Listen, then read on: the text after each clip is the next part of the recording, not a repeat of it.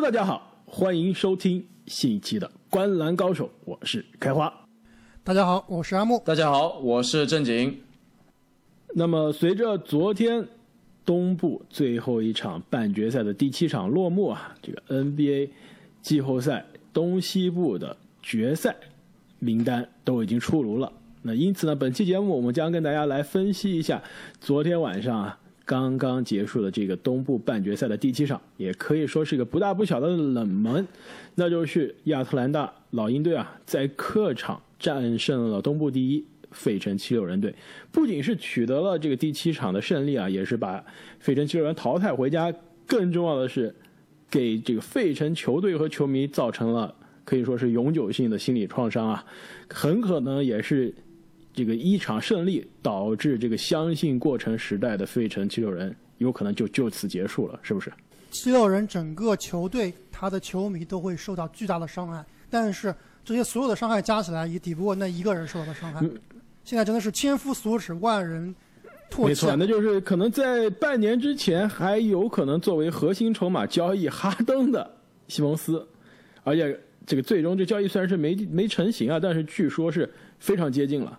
但是现在呢，这七场比赛结束之后啊，很可能这个西蒙斯的交易价值要跌到谷底了。因此呢，本期节目我们将跟大家来分析一下这一场这个经典的第七场大战，以及这七场大战的结果对于两队到底意味着什么。最后呢，非常的关键，我们要给大家来进行东部决赛的前瞻预测。那么首先呢，让我们再来回到昨天晚上这一场这个引人关注的东部的最后一场。半决赛比赛，在回顾这场比赛之前，我们是不是又应该给我们的粉丝和球迷带来一波福利啊？哦，没错，我差点忘记了。就首先我要恭喜一下正经啊，在我们东西部的半决赛这一轮的预测啊，我们三个主播正经现在是我们的最终结果，正经排名第一。四组系列赛猜对了三组的获胜方，加上一组的大比分，就是现在排名第一。我排名第二，是两对了两个获胜方，两个大比分。这阿木这一轮我们的福利又又要需要你掏腰包了。看来看来阿木还是最爱我们的粉丝啊，每每都自己掏腰包给粉丝带来福利。没错啊，从这个金钱贡献上来说，是对我们福利呃对我们粉丝最好的、最实惠的。那么那么这次阿木就给大家买的两件球迷 T 恤呢？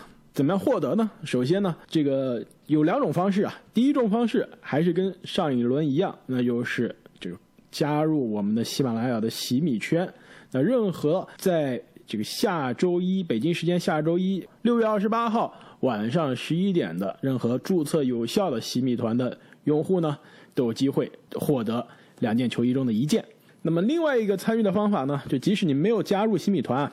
那这次也有机会，那就是关注我们的新浪微博，关注我们的微博，并且转发我们的这个活动微博，那就有机会赢得另外一件来自阿木的球迷纪念 T 恤。那么介绍完了我们这个抽奖活动之后呢，让我们来回到昨天晚上的这场比赛。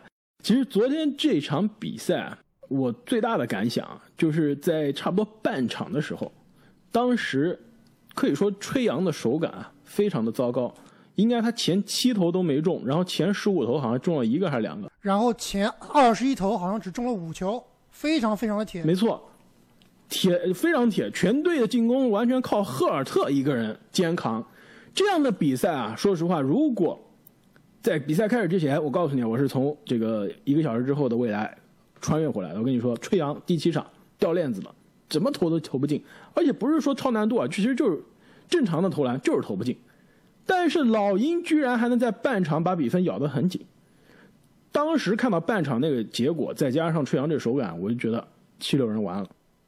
可以说，最对面最强的大杀器、最强的单体进攻的人完全失常，但是七六人你居然不能拉开比分，这没法解释啊！而且你是主场，你主场据说是对吧？全联盟最强的主场优势之一，为什么？所以到了下半场啊，其实。七六人也没有这个拉开比分过，但是老鹰很明显下半场的手感复苏了。那到了第四节，很快啊，在一个著名的转折球之后，老鹰把握了这场比赛的主动权。你说的是大地的那个转折，还是西地的那个转折？那就是大地在赛后接受采访的时候啊，直言不讳的说：“我们这场球输了，就是那个转折点。”他说啊，你们也都知道了，其实我也不知道该怎么说，那就是啊，我们队在关键的时刻上空篮，拒绝上空篮，非要这个传给在对手包夹下的这个队友，最后两罚一中，就是那一个关键球。所以这个关键球转折点的主人翁，我们就前面提到的本西蒙斯啊，可以说也是成为了这场比赛之后的众矢之的啊。我看到这个各各路的网友，不仅是七六人的网友，所有的网友都在这个发各种的表情包啊，各种的故事来这个恶搞西蒙斯。两位，你们其实当时看到这一球的时候有什么样的反应？这一球真的是极其的离谱，当时我看了真的是震惊了，然后立马就给你们发信息啊，就是说你们看这球没有？真的是无法理解，就离谱啊！这球其实给大家回顾一下吧，就是西蒙斯在进攻端啊，背打加里纳利，往里做，一步一步稳稳当当的往里做，就跟这个字母当时加时赛做杜兰特一样啊，就一步一步往里面撵，然后一个转身直接把加利给晃飞了。干净的干干净净啊！转的非常好，那个脚步，说实话，字母字母字母没有 确实。字母没脚步的，没脚步。然后西蒙斯转身之后，当时篮下空篮，没有任何一个人。本来就想这应该是一个势大力沉的暴扣，正好给球队长长士气。哪知道西蒙斯哎脑子一愣，啪把这球传给了旁边的塞布尔。那塞布尔接球以后没办法，只能强冲篮下。当时呢两人封盖塞布尔，虽然是犯规了，但最后是两罚一中。就这球啊，真的是极其的离谱，真的从来没看过哪一个球员会这么打球的。我觉得当时西蒙斯啊，很有可能是害怕对方对他犯规，然后自己要去罚球，要去接受罚球的煎熬。他当时在篮下转身过了加里纳利之后，很明显是愣了一下，就面对一个非常空的空篮，然后对面防塞布尔的那个人啊，其实是有向他这个方向移动的，移动了一小步，那个人是吹杨，比西蒙斯矮两个头。然后西蒙斯就鬼使神差的把这个球递了过去，递给了塞布尔，真的是把我看呆了。从这个球之后，真的我就觉得七六人应该是没有一丝翻盘的希望了。而且其实西蒙斯在赛后，记者也问他说：“你这个球到底怎么想的？”西蒙斯当时说啊，是说我当时把加利过了以后啊，我非常害怕他从背后封盖我，所以呢，我看到哎这个再不空了，空了就传给他了。这个完全不成立啊！面前是空的，跟大海似的，直接别说对吧？扣篮啊，扣篮可能花时间，我稍微这个擦个篮板，我都不用跳，这球就能投出去了，怎么可能还被封盖呢？而且他传给的这个塞布啊可是两个对手夹防的，这别说被封盖了，球也可以被断掉，对吧？这这他很可能他也这个球也投不进啊。所以说，西蒙斯完全是给自己在找借口，而且。你看一下他昨天的这个数据，全场出手只有四次。其实再看一下他过去三场比赛，每一场出手差不多就是这个水平。而且过最夸张的是过去四场比赛，你们知道吗？他第四节四场加起来，你们猜几次出手？一次，呃，三次。四场比赛零次出手，所以第四节他就不投了呗。这是这就是全明星球员，这就是曾经的呃最佳阵容球员。三阵，没错。其实。对于西蒙斯这一类不能投篮的球员啊，一直其实，在进攻上是给球队累赘的。但是我觉得，就最大的问题不是你投不进，而是你不敢投。我觉得这是比你投不进问题还大的。就对于比如说张铁林，最铁的那几年，对吧？三分线外特别铁，但是他照样空位，我照样投。去年总决赛记不记得？空位三分球，老詹传给他，虽然没投进，成为了也是当场的这个众矢之的啊。但是关键时刻他就是投。这样也可以，至少给队友拉开空间，至少能牵扯对方的防守，能制造成威胁。像西蒙斯这样，我投不进，我还不敢投的这种，那就是最糟糕的。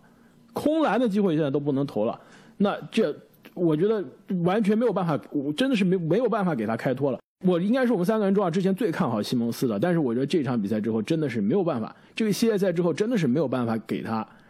任何的开脱了，我觉得他不仅是在球技、在投篮上需要这个提升啊，真的在可能在大赛的这个心理的素质、面对压力面前的这种处理啊，我觉得也是需要提升。所以你们两位觉得西蒙斯的未来应该何去何从，或者说七六人的未来何去何从？其实这个问题非常非常有趣啊！在赛后这个记者采访里弗斯的时候啊，当时记者问里弗斯：“你觉得西蒙斯作为球队的组织后卫，这样的球队有没有可能获得总冠军？”那照理说啊，你的教练应该是非常袒护自己的球员的，说说官话吧，最起码也说我觉得可以，但是西蒙斯啊，可能夏天还要更多去训练。当时里弗斯啊想了一想说：“I don't know，我不知道。”这这么直接的吗？而且大，而且其实赛后啊，这个大帝也是就在我刚刚节目开始之前，也是说了一番非常著名的这个话，就是转折点理论。他也是直言不讳的跟媒体表达了自己的这个沮丧，觉得我们输球真的关键就是输在那一球。其实你现在重新看一下那个第四节最后那差不多四五分钟啊，那球的时候八十八比八十六，如果西蒙斯那球进了。打平其实还是有机会的，但是正是那球没进之后啊，这边老鹰进了一个，再接下来下一个进攻回合，吹杨那个三分差不多三分钟左右的那个超远三分球，九十三比八十七，领先六分。其实那球进了，基本上是锁定了比赛。后面这个。那七六人想翻盘就非常难难了，所以说真的，我觉得大帝说的是很，的确是很直白，也有点伤人啊。但他真的那球就是这一场比赛的转折点，而且甚至有可能是七六人我们熟悉的这个双帝七六人的这个队史的转折点。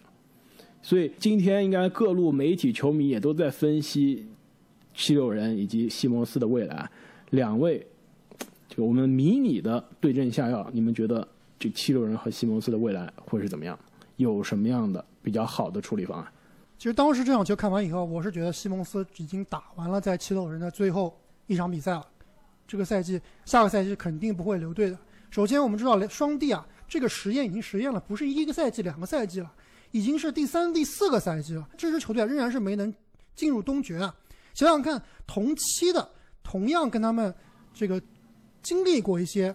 波折或者重建过程的，比如说凯尔特人，比如说雄鹿，都已经是进入了东部决赛了。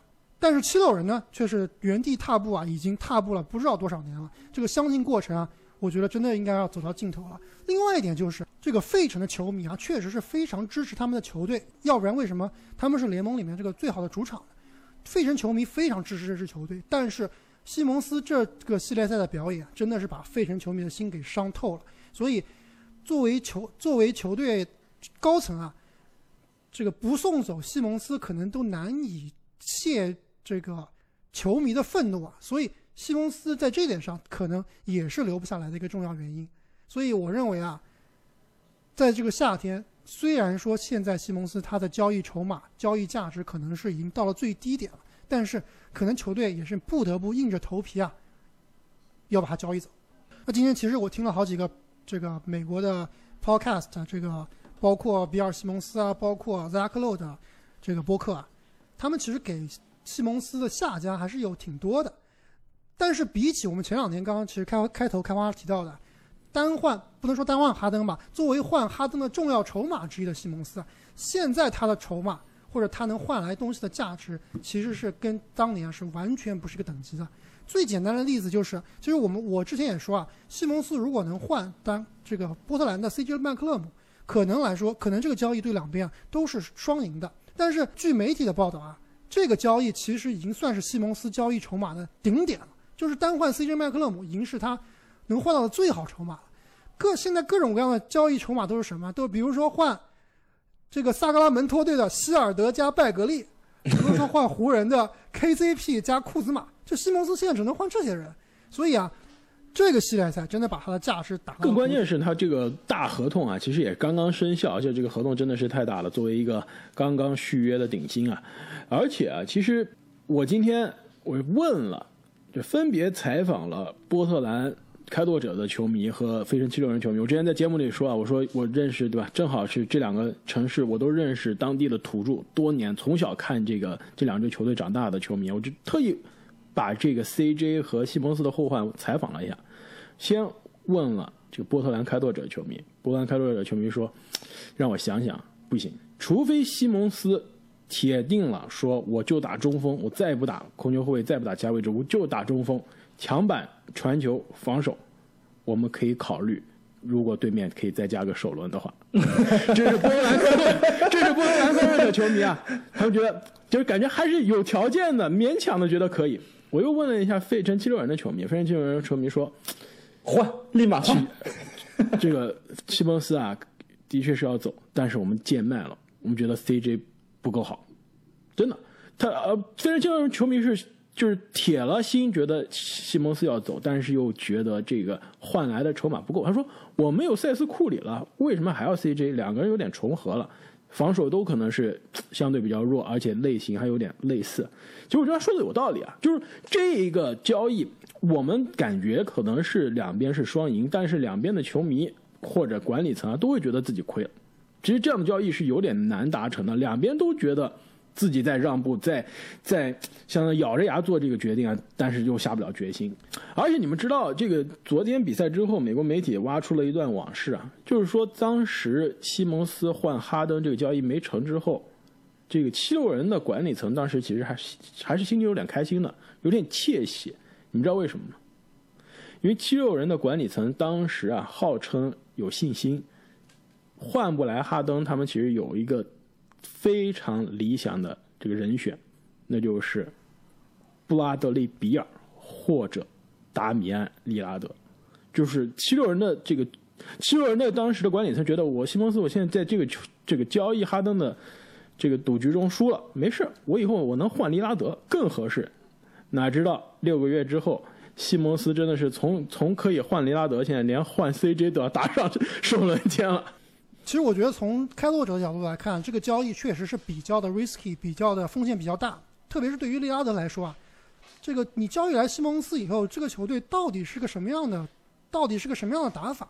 是不是能把西蒙斯拿过来当追梦格林用，然后把自己激活成了当年勇士的库里这种打法？或者说西蒙斯啊跟他打同样的位置控球，那导致最后开拓者的问题跟七六人一样。就如果纽基奇不走的话，其实是完全一样的。这纽基奇和西蒙斯都不能投，那这个球队的空间是会非常捉鸡的。但是，作为七六人球迷来的话，我觉得 CJ 麦克勒姆对比小库里的话，还是有一个质的飞跃的。毕竟你看这个系列赛，在关键时刻，小库里可能真的是场上除了大帝以外最好的球员了。但是他的创造这个创造机会、自主进攻能力啊，确实还是相对于较差的。其实我觉得，如果七六人啊。想要换，最最适合的，应该就是跟鹈鹕队用本西蒙斯，可能加一个麦克西或者加一个首轮啊，去换英格拉姆。我觉得这个是应该是比较靠谱的。但是西蒙斯跟胖虎这个空间也不大，对吧？再加上亚当斯，再加上布莱德索，这这个空间有点糟糕啊。五巨头是吧？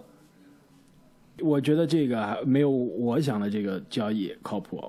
你想啊，如果西蒙斯两种可能，一个是他这个夏天想清楚了，我就不是一个打后卫的料。现在的 NBA 的这个风格，我根本没有办法做一个零投篮的后卫，我就是打中锋了，对吧？我看看对面的卡佩拉这怎么抢板的，我看看追梦格林怎么样发牌的，我就是打这样一个角色，这是一种可能。另外一种可能就是他铁定了心，我还是就是头铁，就是打后卫。那我觉得，如果是他这样的话，那其实他需要需要一个空间型的五号位。全联盟顶级中锋谁三分球最准？唐斯，没错。所以拉塞尔对吧？可以投三分，可以稍微组织一下打挡拆。其实当时在布鲁克林还不错，换过来跟大帝打个配合。西蒙斯换到森林狼。想打想打一号位可以打一号位，对吧？想打四号位，其实森林狼四号位非常的捉鸡啊。想打四号位，其实让他打一个大前锋也行。我觉得他跟唐斯的这个搭档绝对是，不是说百分百理想，但他这个搭档绝对是比他跟大帝的搭档更加合理虽然从适配来看啊，这个搭档确实是不错，但是最大的问题就是啊，这如果明年打季后赛换来的是拉塞尔，很有可能季后赛都看不到拉塞尔。你看一下拉塞尔过去几年，这个每年能上场多少场比赛啊？上个赛季打了四十二场，还算也不错了。之前的赛季，一共打了四十五场，在之前四十五场，每个赛季只能打四十场比赛。这样的球员，大帝肯定是没谱的。大帝心里肯定是。大帝说：“你怎么每年打的比赛比我还少？”别说这个伤病了，就是说一个健康的拉塞尔来了七六人，你们想想，这是七六人绝对不会再被我们放在东部最强球队，甚至是九总冠军的有力竞争者的位置上，也就是个一轮的感觉。真的想来想去，最靠谱的就是 CJ 了。七六人管理层应该努力努力，把这笔交易促成。那么，其实对于七六人的分析啊，相信我们在休赛期还是有很多的机会，而且面对着这支球队未来啊，其实还是需要做出非常重要的抉择啊。双帝的这个实验，其实在去年气泡的时候，我们当时说啊，可能已经要走到头了，但是后来这个球队选择缝缝补补，咱们再再混一年试试看。那现在事实证明啊，我觉得这一个实验是失败了，是时候啊去拆散双帝。这个让这个过程啊重新开始了。那其实这场比赛的结束呢，也是标志着亚特兰大老鹰队啊，可以说是成为了今年 NBA 东部的最大的黑马，杀进了东部的决赛。那么因此呢，我们下面就跟大家来分析一下这组东决的对位：亚特兰大老鹰和密尔沃基雄鹿队。我们依然是会分析一下两边的优势劣势以及 X 因素。最后呢，我们也要给出我们的。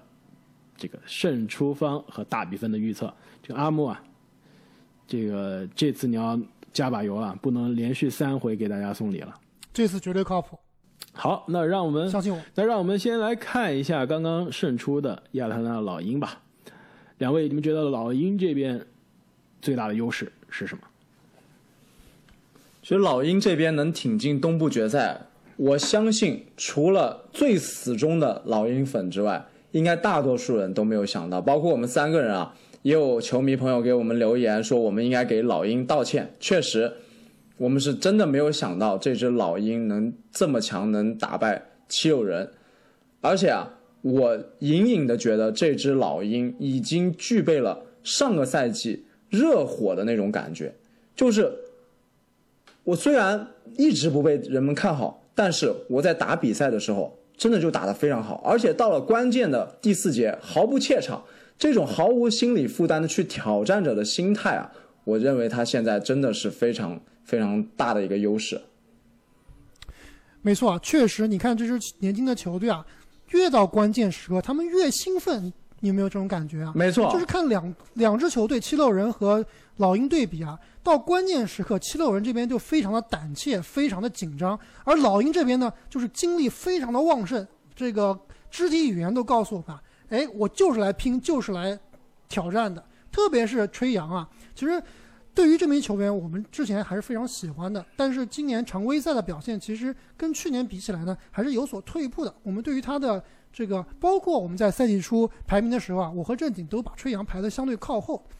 那其实我对于吹杨的技术啊，以及他的这个，以及他的天赋啊，真的一直是非常看好的。我之前就说了，联盟里面未来的顶级控卫就是吹杨和莫兰特，那卢卡就是另一回另外一回事啊。卢卡应该是放到詹姆斯那档，是控球中控球前锋这档的。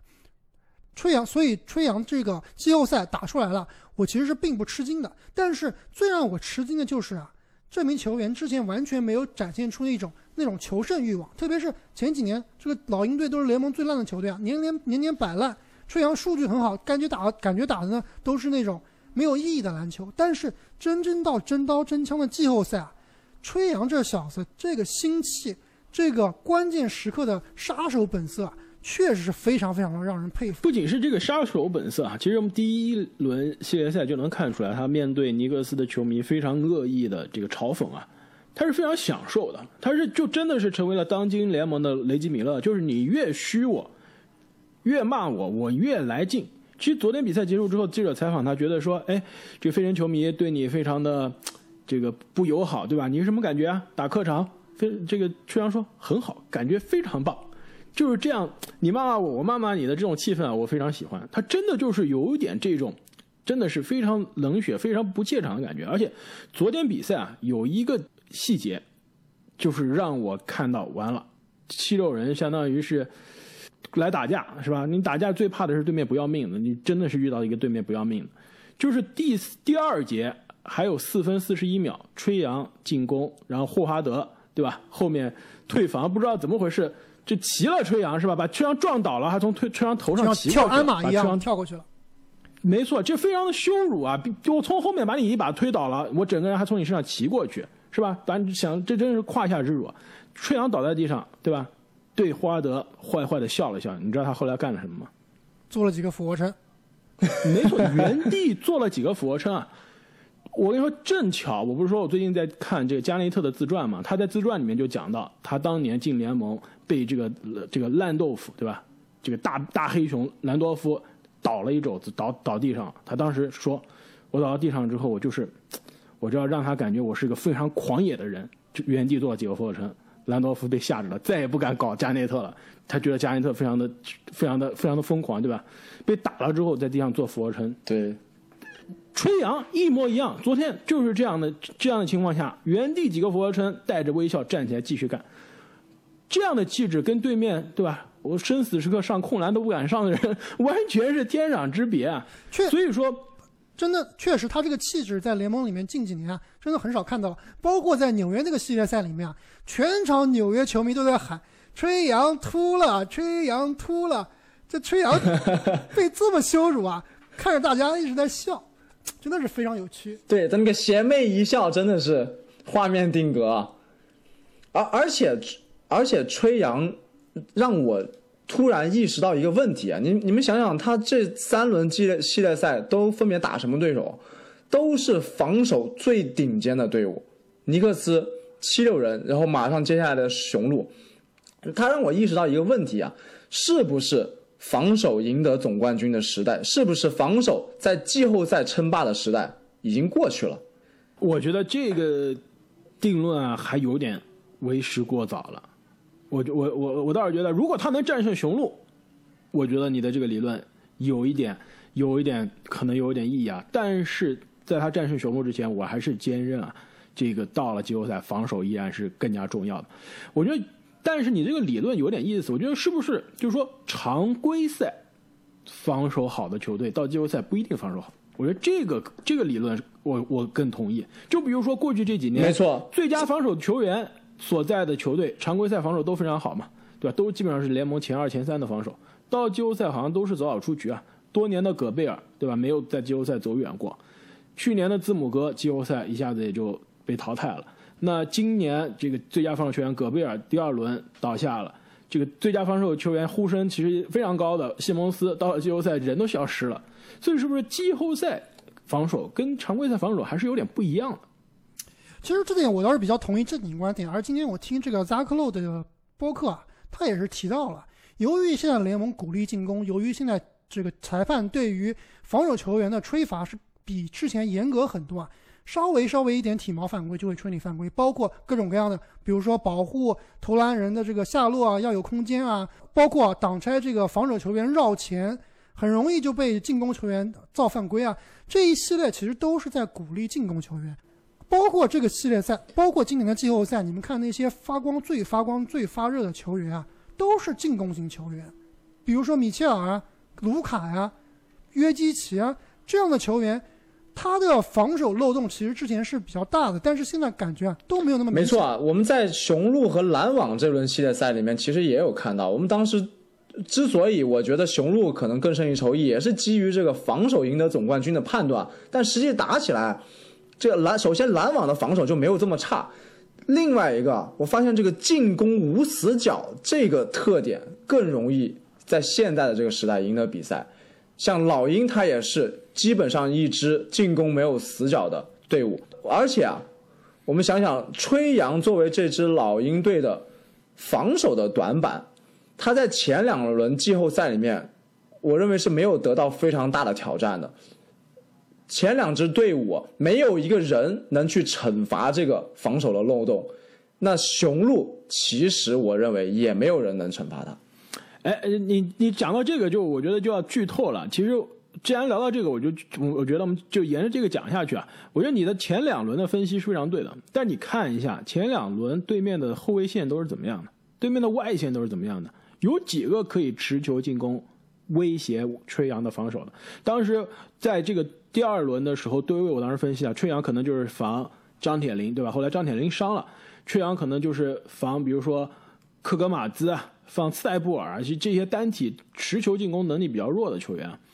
但是到了雄鹿这边就不一样了。因此，我觉得雄鹿这边的优势啊，不一定是最大优势，优势之一就是他的后卫线是可以惩罚吹杨的防守的。我现在想了一下，雄鹿打这个老鹰，他的首发应该不一定上呃塔克了。如果如果上塔克，可能是吹杨防塔克。但是如果我是雄鹿的主教练，我不一定上塔克。我上塔克干啥呢？防谁呢？所以其实雄鹿这边，他其实对于对面的防守，尤其是对面的外线防守啊，他其实是有足够的这个威胁、足够的压迫力的。因为雄鹿他后卫的两个球员都是可以作为进攻的创造者的，这一点是这个七六人没有的。我们可以看到，七六人关键时刻没有进攻创造者，就就是让比如说这个呃。托比哈里斯在外线打，对吧？这个大地单单体持持球进攻，我们之前就说了，他们都不是传统的外线发起进攻的球员，但是雄鹿这边至少两个。那让我们再回到刚刚讲的这个老鹰的优势啊，你们刚刚提到老鹰的优势之一非常的明显，就是他们最强的球员吹杨。其实我倒是觉得老鹰的优势呢，也是他们为什么能走到现在的关键原因啊，就是他们球队的深度。其实老鹰的深度我们之前聊过很多了，而且。准确的说，老鹰的优势就是在于它的多个持球点的，而且再加上阿木最强的球员寒冰射手都没有上场，深度之可怕。但是这个寒寒冰射手好像整个季后赛都上不了了吧？寒冰射手赛季报销了，没错啊。但是即使没有这两位寒冰射手啊，雷迪什和亨特，老鹰进攻点对吧？博格达诺维奇，呃，加利两个人都可以持球进攻。路威又是一个著名的持球进攻的人。昨天晚上赫尔特横空出世，差点上演这个老鹰版的曼恩之战，对吧？又是一个昨天发现他，我其实一直觉得他是个射手，但昨天晚上看他这个这个转身小抛投，然后这个后仰跳投，什么都玩出来了，对吧？有点博格达诺维奇的感觉。这真的是，这一看就是你看老鹰比赛看的少了。其实当时我们在聊博格达诺维奇这笔签约的时候啊。我就说了，这笔签约我是不喜欢的，因为我是非常喜欢赫尔赫尔特这名球员的，他跟博兰诺维奇的风格是完全一样的。其实赫尔特在吹杨不在的时候啊，他是有能力盘活球队来组织进攻的，他是可以突可以投的，这个球员是非常全面的。所以老鹰啊，季后赛能打到现在，其实他的这个深度和多持球点是他最大的优势。虽然雄鹿的防守啊其实非常的好，但是你。防掐死吹杨这个点，我我觉得雄鹿还是有可能的。毕竟霍勒迪和米德尔顿两个人都可以防吹杨，而且轮流防，让吹杨可我觉得不可能，肯定不。你想想，吹杨这个系列赛碰的是谁？西蒙斯加塞布啊，这是联盟里面最恐怖的一个防守组合了。吹杨照样把他们打爆。所以米神和霍勒迪啊，我觉得是没有任何机会说是能完全。没错，我说的就是说，如果单防在一个真空的这个环境中啊，如果是单防。比如说这两个人单挑的话，其实他们理论上都是可以防吹杨的。但是为什么吹杨在这个体系中更加可怕？就是我没有办法轻松的包夹你一个人去放弃我其他球员的防守。老鹰的多点开花，对吧？多个进攻就爆破手，就是导致你对于吹杨的防守投入是有限的。你不能说其他球队打勇士掐死库里那样去掐这这个一个一一个点。而且非常非常关键一点，也是我认为老鹰的一个巨大优势啊，就是。吹杨他除了可以传给刚刚我们说到的这些，不管是投手啊，或者说能自主进攻的球员，他仍然他还有一个必杀技啊，就是传给全世界最会吃饼的男人。其实我之前找这个宝藏男孩，一般都是找一些大家比较年轻的，但是今年我必须要加入饼皇的粉丝俱乐部。饼皇真的我认为是联盟里面最好的防守中锋，真的不比戈贝尔差。这个系列赛防大地防得非常好，所以我认为啊，他在下个系列赛之所以是能成为这个球队的优势，就是你字母哥啊再也不会面对，比如说格里芬或者杜兰特这样的球员了。你进来以后要先过科林斯这一坎，还要最后面对联盟最好的防守内线冰皇。限制大地这个其实有点夸张了，大地很多场比赛都打出过接近准三双，而且三十加的比赛。但是这个丙皇它的机动性加上它这个厚实的身板啊，绝对是这种内线硬凿型的非常不愿意面对的一个防守型中锋。而且我我还是觉得戈贝尔应该在防守上还是比这个卡佩拉更加合适一些啊。但是我我同意，卡佩拉一直是一个相对比较低估的这个球员，而且他而且也是非常幸运啊，一直在非常适合他的体系。那么聊完了老鹰这边的优势啊，你们觉得老鹰的 X 因素会是什么球员？那我先来说啊，我觉得老鹰这边的 X 因素啊，应该就是他们的大前锋柯林斯。其实上一组系列赛啊，可以说是把柯林斯的在球队战术中的体系的地位和身价都提升上来了。第一轮打尼克斯，你们别忘了，柯林斯可是有场零分的表演的。当时其实很多老鹰的球迷是有点紧张的，觉得我们确定今年夏天要高薪续约这个人吗？到了季后赛他给我个零分啊！但是。到了第二轮，虽然对手更强了，柯林斯的表现一点都不比第一轮差，而且是好了很多。而且在跟大帝对抗中啊，正如两位所说啊，其实不止吹杨一个人，感觉吹林柯林斯也很，也 很享受这种跟大帝的 这种碰撞、肉体的碰撞，也是有点这个不怕死的感觉。而且那一球应该是第六场吧，空接隔扣大帝。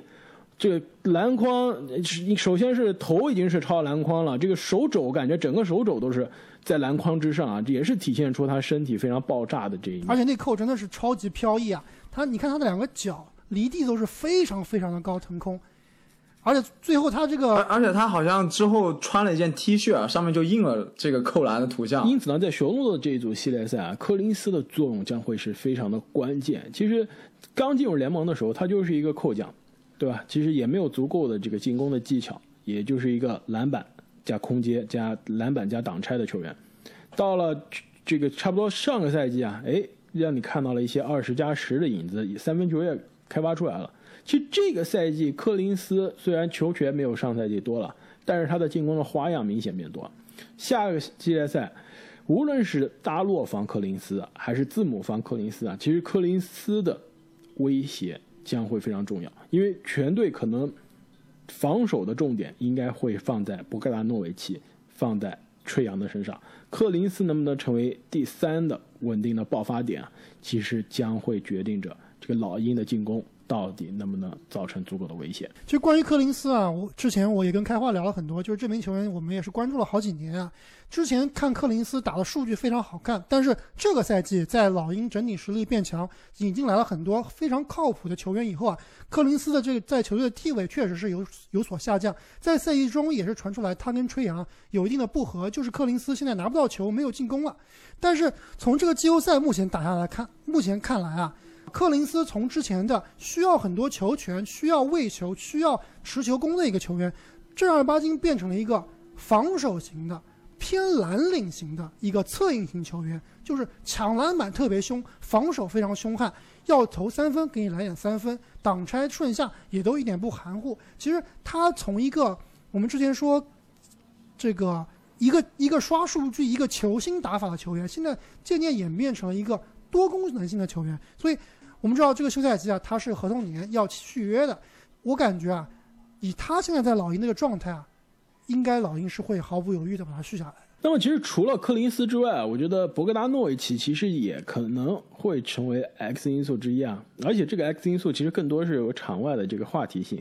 你们想一想，博格达诺维奇是不是差一点点就是雄鹿的人了，对吧？同样是在东决的舞台，但是是代表对面的球队。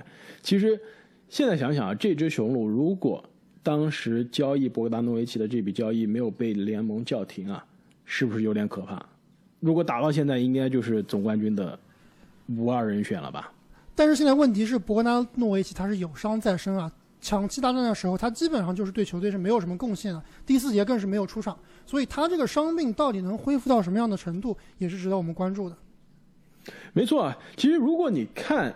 这个季后赛的前一轮半，博格达诺维奇就是老鹰第二重要的球员，没有其他人了，就是博格达诺维奇。但是呢，他的伤病啊，也是让这一组系列赛变得有悬念了。这个第七场是打了二十多分钟，但是完全没有存在感，被赫尔特也抢走了这个风头啊。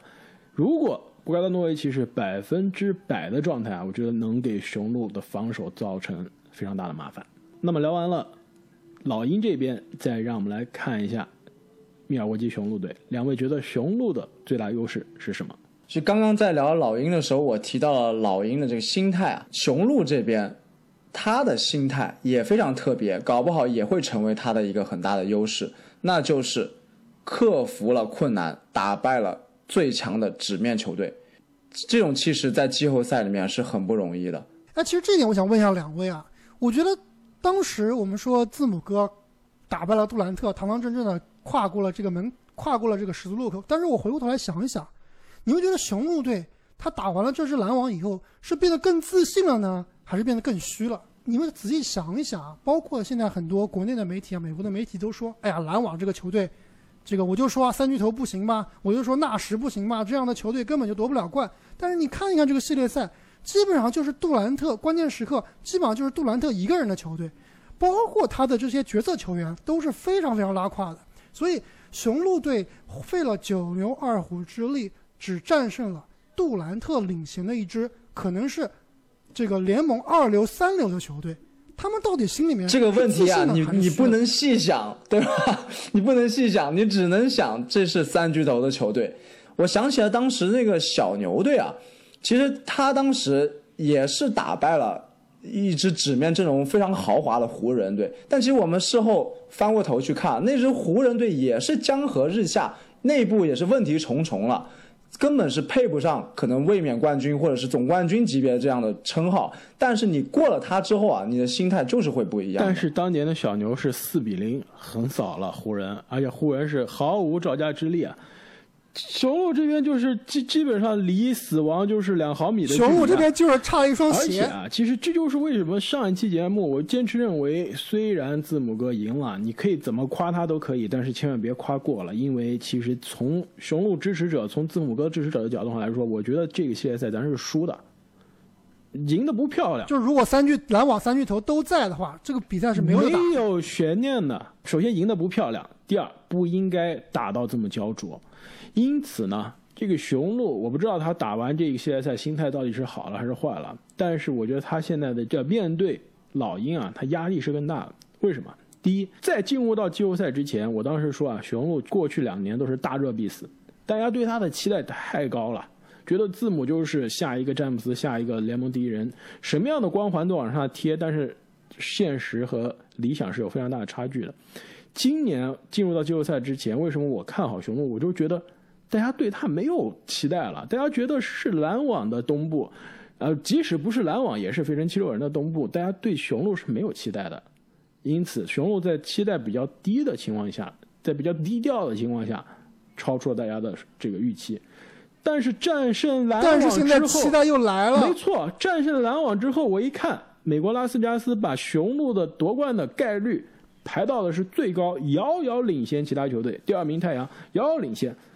这期待又来了，大家都觉得雄鹿你打赢篮网，你就要夺冠了，不夺冠你就是让我们失望了。而且对面面对的可是这个名不见经传的老鹰啊，这包袱可大了去了。没错这就是万一输给老鹰，这布登霍兹还是得下课而呀。而且你想想，这个输给老鹰的话，绝对会被挖坟啊，挖出来说这个你们怎么过篮网的，就是靠对面的伤病，对吧？这么想想，确实是这样啊、就是这样，所以我分析了一下，我就觉得这个雄鹿啊，面对老鹰，这是输不起的，完全输不起。但是对面老鹰呢，哎，感觉我输给雄鹿这个理所应当啊！我赢了，我赢了七六人，今年任务就超额完成了。我就是输给老鹰又呃，我就是输给雄鹿又怎么样呢？所以说，老鹰既不怕死又也不怕输不怕输，对吧？又输得起，又年轻，明年继续重重新来。而且吹杨克林斯这样的球员又都喜欢被对方蹂躏，越蹂躏越快乐所以。雄鹿这边心态上啊，绝对不是优势。所以雄鹿这边，我刚刚提了一个优势啊，就是他的后卫线、他的外线可能是可以惩罚吹杨的防守。另外一点，我我觉得其实非常老套，要套用你们俩的最喜欢用的，就谁是这个系列赛最好的球员。我觉得啊，我我觉得你们俩可能可能要卖萌啊，要说是吹杨啊，我肯定不同意，依然是字母哥。我觉得字母哥依然是铁定的这个系列赛最强的球员，攻防两端最均衡，也是可以给对面啊造成最大的伤害。哎，要不开花你预测一下，字母哥在这个系列赛场均多少分？场均三十三点五分，十六点七个篮板，五点四个助攻 你。在逗我吗？你以为卡佩拉是格里芬吗？我认为字母哥这个系列赛的场均得分不会。其实我有，考虑过这个最强球员的问题啊，但最后啊，我决定把这个最强球员，我们之前一直提的，改成这个系列赛最值得信赖球员。这个人我认为是吹杨，而不是字母哥。难道不是米德尔顿吗？绝对不是。我这作为篮网球迷来说啊，米德尔顿和霍勒迪这两个都不靠谱，真的是不能，是真的两个都而且啊，是。米德尔顿正好就是我这边的 X 因素，我把它称之为薛定谔的米德尔顿，就是我之前提过啊，第七场篮网和雄鹿的比赛打出的是一场非常具有雄鹿风格的比赛，就是字母哥三十多多分，十几个篮板，非常稳定的输出，但是最终第四节啊改变不了局势，出来改变局势呢是一神一鬼，你不知道是神还是魔的米德尔顿和霍勒迪，所以在下一个系列赛，我认为两支队伍的差距也绝对没有他们的常规赛排名这么大，也会非常焦灼。那焦灼的时刻啊，可能又要看米德尔顿和霍勒迪的了。那么最后依然是按照老惯例啊，我们三个人需要给这一组系列赛来个预测。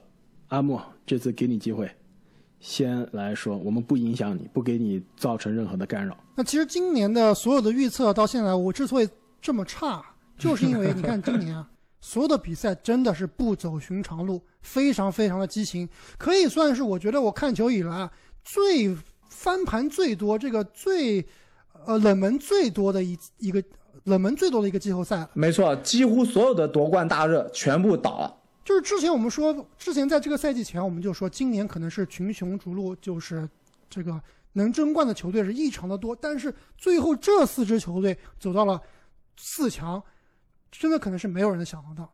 所以今年的水是非常非常的深啊！我认为啊，今年很有可能就是一个最黑的黑马，要一黑到底。所以我认为老鹰队会最后走进总决赛。那最后以四比三的比分淘汰雄鹿。哇，你这个预测有点大胆。那正经，你有什么高见吗？完了，我本来想做这个出其不意的人的，本来结果让阿木抢先你。要你要都对冲了，是不是？你上次那个对冲其实还挺成功的。你你 那你现在改还来得及。对啊，你选择站在我这边，你冲对了，是不是上？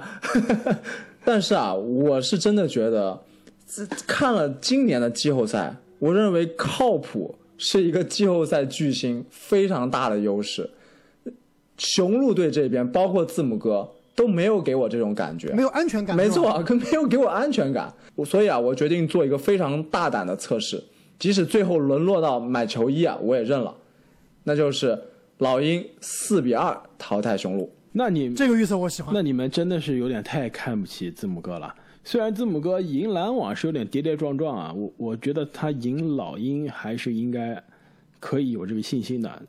赢可以赢，但并不是那么的轻松。所以打七场、打六场，我觉得我们现在应该是能达成一致的。我觉得应该是个比较长的系列赛。但是呢，七场比赛，雄鹿胜出四比三。那么我们聊完了今天的节目啊，还要再次提醒一下各位听众朋友，在下周一北京时间，也就是六月二十八号的这个十一点之前，要么是加入我们的喜马拉雅的喜米团，或者呢是这个关注我们的新浪微博，并且转发我们的活动微博，就有机会啊获得阿木亲自掏腰包买的 NBA 球迷 T 恤两件中的一件。也是我最后一次掏腰包了。那下个下一次预测啊，我是绝对不可能再再掏腰包的。如果下个系列赛再是倒数第一，我再加一件。球迷朋友们，如果喜欢阿木球衣的，请把“观澜高手巴克利”打在公屏上。没错，而且你这个都听上去老鹰总冠军的节奏了，那那你这个我就是买买球衣是铁定的了。老鹰快船五五开，这样吧，我我我觉得是我们现在应该对，我们现在可以考虑一下这总决赛对位了。呃，从我们之前分析的这个东西决的结果来看，就是阿木你觉得是老鹰快船会师，正经你也是老鹰快船是吧？没错，只有我是雄鹿太阳，那我觉得我们最后的这个结果是非常大的差异性了。这个也是非常期待下一次到底是要么全对，要么全错。也是非常期待这个下一次到底我们是谁来给各位听众朋友啊买大礼。那么再一次感谢各位球迷朋友们的支持，我们下期再见。再见。再见。